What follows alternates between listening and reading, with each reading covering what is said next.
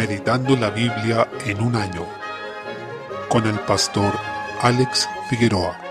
Día 24, mes 3. Deuteronomio capítulo 2. Empezamos viendo al Señor moviendo a su pueblo para que comiencen a entrar en la tierra prometida. Si observamos bien, han sido bastantes preparativos, ya que fueron 40 años vagando en el desierto. El Señor les dijo por cuáles terrenos no podían pasar, mencionando a tres pueblos, los edomitas, que eran los hijos de Esaú, a los que llama vuestros hermanos en el versículo 8, y les llama así porque Esaú era hermano de Jacob. Por tanto, el pueblo de Israel, que venía de este último, estaba emparentado con los hijos de Esaú, que venían de la misma línea, la de Isaac, por eso les llamaba de esa forma, y señala que no se debían enfrentar a ellos, tampoco debían batallar con Moab ni con Amón, que eran los pueblos que descendieron de Lot, es decir, también había una línea de parentesco y una relación. Es increíble cómo el Señor incluso a estos pueblos les prometió cierto terreno, por lo cual los israelitas no podían traspasarlo, debían respetar esas promesas que el Señor había hecho. A través de ello nos damos cuenta que los israelitas no estaban peleando simplemente una causa de su pueblo, una causa nacionalista o racista, sino que el propósito que Dios tenía con ellos era lo que debían entender y tener en cuenta para la forma en que debían trasladarse y las batallas que debían librar. Es maravilloso cuando el Señor les dice que Él sabe que andan por ese gran desierto, como cuando les escribió a las iglesias de Apocalipsis y les hizo conocer que Él estaba al tanto de todas sus circunstancias, de las situaciones que vivían y su contexto más cotidiano, ya que a cada una les dijo yo conozco tus obras. En esta oportunidad, Él señala a este pueblo que sabía que andaban por este gran desierto y los 40 años que habían vagado por allí. A pesar de que esa generación que salió de Egipto siendo adultos estaba bajo el juicio de de Dios, el mismo Señor era quien los había guiado, quien había estado con ellos y nada les había faltado. Él les proveyó en todo momento, como dice el versículo 7. Así también les iba a permitir vencer a estos pueblos que eran habitantes de ciudades fortificadas, es decir, que podían producirles bastante temor. Sin embargo, sería el Señor quien iba a empezar a poner el temor y espanto de Israel sobre los pueblos debajo de todo el cielo, los cuales oirían su fama e iban a temblar y se iban a angustiar delante de este pueblo. Desde el versículo 26, nuevamente se nombra a los dos reyes que son Seón y Og, estos ya habían sido nombrados en el libro de números, donde se relató la derrota de ellos. Lo nuevo que se informa es que el Señor fue quien endureció el corazón de Seón para que finalmente fuera entregado en manos de los israelitas, aunque por supuesto él fue culpable. Cuando dice que el Señor endureció el corazón de alguien, no se refiere a que hay personas libres de responsabilidad o de culpa, sino que finalmente son entregadas a su propio pecado y al engaño de su corazón. Capítulo 3. Se aborda la derrota del rey Og, que junto con la de Seón se mencionan en los salmos como grandes hazañas que hizo el Señor por este pueblo, porque eran ciudades fortificadas aquellas que fueron conquistadas aquí. En el caso de Og, por ejemplo, este era el último que quedaba de los gigantes, ya que dice porque únicamente Og, rey de Basán, había quedado del resto de los gigantes en el versículo 11. Esta tierra había sido habitada por gente de esa envergadura y estamos hablando de aproximadamente 4 metros según la cama que se menciona, o en términos correctos el sarcófago de Og, que tenía aproximadamente esa medida. Era bastante grande. Imaginemos la impresión que puede causar esa altura en una persona común y corriente, pero el Señor les entregó estos pueblos y les dio la victoria. Desde el versículo 12 es posible ver que sin cruzar el río hacia el occidente todavía, entregaron ese territorio a Rubén, Gad y la media tribu de Manasés, quienes lo habían pedido para sus ganados. Ahí, por ejemplo, se menciona a Basán. Por eso, después uno de los profetas habla de las vacas de Basán, engordadas, porque ese lugar era tierra de ganados y de pastos, para que ellos habitaran. Con esas palabras se refirió a las mujeres nobles que se habían apartado del Señor en Amós 4.1. Por cierto, un lenguaje bastante fuerte que hacía alusión a estas tierras que eran ideales para el ganado. A pesar de su preferencia, los hombres de guerra de estas dos tribus y media debían pasar junto con sus hermanos, pelear junto con ellos, porque no podían procurar descansar mientras el resto del pueblo estaba peleando. Precisamente con esto aprendemos que no podemos darnos el lujo de reclinarnos hacia atrás para unas vacaciones espirituales mientras nuestros hermanos están en la lucha. Entre tanto, el pueblo de Dios está en guerra espiritual sin cuartel y sin vacaciones. En consecuencia, debemos procurar con diligencia alistarnos en esta batalla y pelear por nuestro Señor en el poder de su Espíritu. Nos dice el versículo 22, no los temáis porque Jehová vuestro Dios, Él es el que pelea por vosotros. Esa es la causa por la cual ellos podían confiar y tener esperanza, no porque ellos fueran un gran ejército o porque fueran realmente capaces militarmente, sino porque Dios estaba con ellos. Recordemos además que el Señor junto con juzgar a la generación de hombres y personas adultas que salieron de Egipto, demostró que la entrada de este pueblo a la tierra prometida fue solamente por su gracia, ya que ahí perdieron un gran número de personas y a los hombres de guerra experimentados. En ese sentido, todos los que estaban aquí aquí eran jóvenes inexpertos. Por lo tanto, nadie podría decir que Israel ganó por su propia y brillante capacidad militar, sino que fue realmente por la gracia de Dios. Desde el versículo 23 observamos que Moisés pidió nuevamente al Señor entrar en la tierra prometida, pero el Señor le dijo que no le hablara más de este asunto y que ya bastaba de orar por eso, porque él no le iba a responder de manera afirmativa. A través de ello podemos apreciar que hay ocasiones en las que ya el Señor nos ha respondido que no. En dichas situaciones no debemos seguir insistiendo, sino conformarnos y contentarnos con la voluntad de Dios, sabiendo que es lo mejor para nuestra vida. Se nos muestra también el carácter implacable del antiguo pacto, ya que Moisés, por la rebelión que demostró en un episodio, quedó fuera de poder guiar a su pueblo en la entrada a la tierra prometida. Con esto vislumbra la superioridad de Cristo como ya hemos señalado,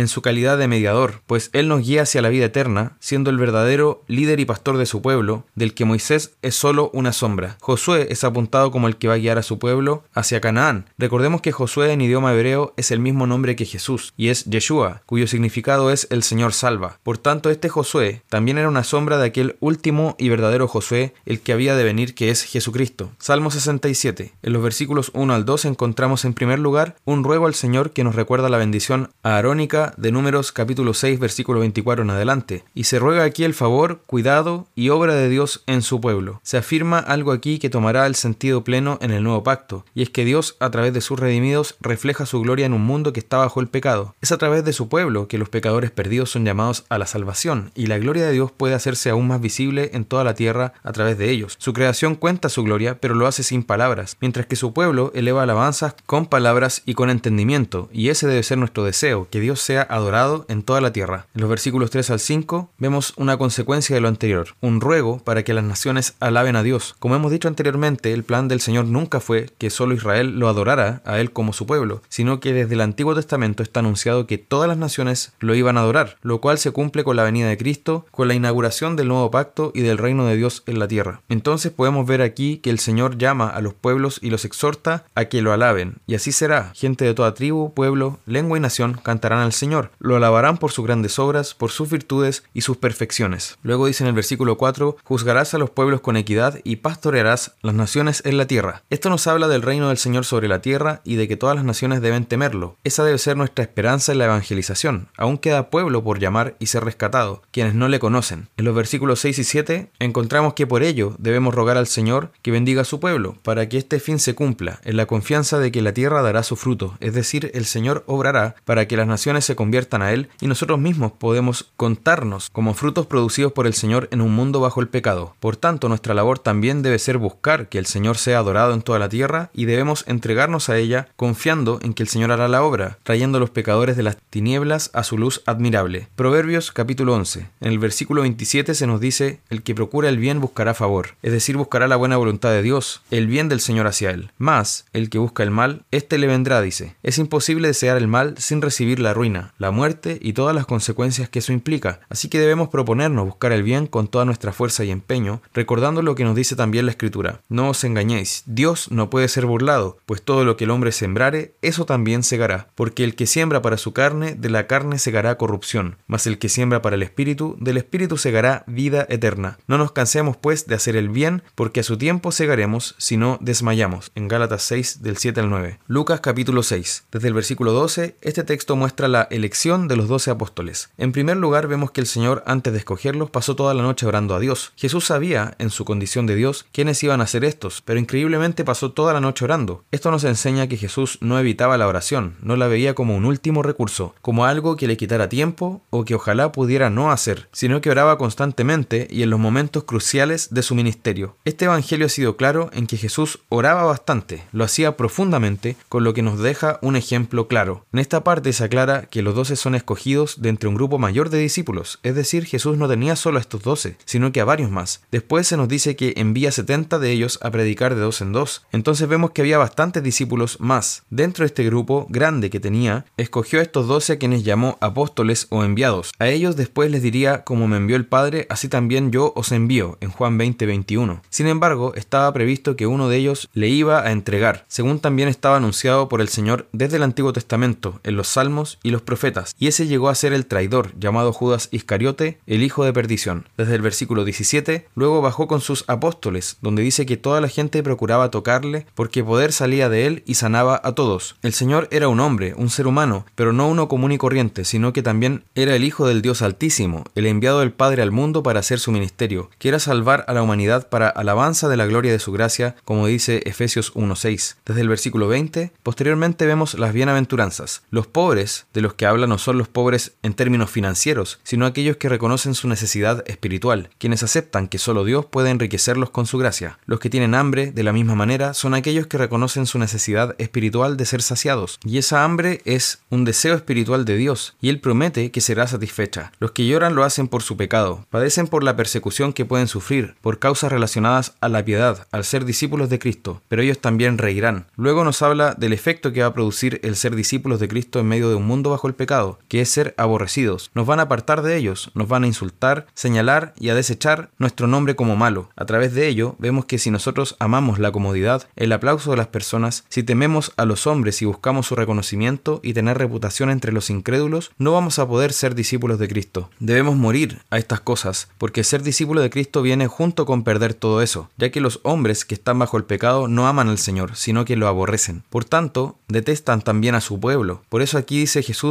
que nos alegremos cuando esto ocurra. Vamos a tender a entristecernos mucho, a angustiarnos y a confundirnos, pero el Señor nos dice que nos alegremos y nos gocemos porque así lo hicieron con los profetas también. Por el contrario, los hombres aplaudían a los falsos profetas. Cuando seamos aplaudidos por hablar la verdad, a los incrédulos que no están dispuestos a dejar su pecado, debemos extrañarnos, porque eso hicieron con los falsos profetas. Ahora bien, esto no lo debemos interpretar como que nosotros tuviéramos que buscar activamente ser rechazados. Hay algunos que a este tropiezo natural que tienen ser discípulos de Cristo le añaden algo más, que es un rechazo por su pecado al ser soberbios. Por ejemplo, siendo desubicados, al decir la verdad pero con prepotencia, como lanzando ladrillazos o piedrazos a los incrédulos. Parece que aquellos que obran así estuvieran buscando a propósito el ser rechazados y causar desagrado, quizás para sentirse más cerca de Dios o más aún para percibirse como superiores. Esto es un pecado, es orgullo y soberbia. No es realmente ser discípulos de Cristo ni exhibir su carácter. Y cuando somos rechazados por actitudes como esta, no lo estamos siendo por seguir a Cristo, sino por nuestro propio pecado. Tengamos cuidado con buscar a propósito ser desagradables para los incrédulos, porque eso puede estar escondiendo un desprecio hacia ellos digno de los fariseos por un sentimiento de superioridad. Debemos predicar con humildad, mansedumbre y claro, con determinación, no escondiendo la verdad, sino la propia verdad será la que cause el tropiezo. Será ella la que va a causar el rechazo, no nuestro pecado. Así que los que se creen ricos en este mundo, los que están saciados, ya tienen su consuelo acá. Algunos son pobres financieramente, pero están llenos y saciados con las cosas de este mundo.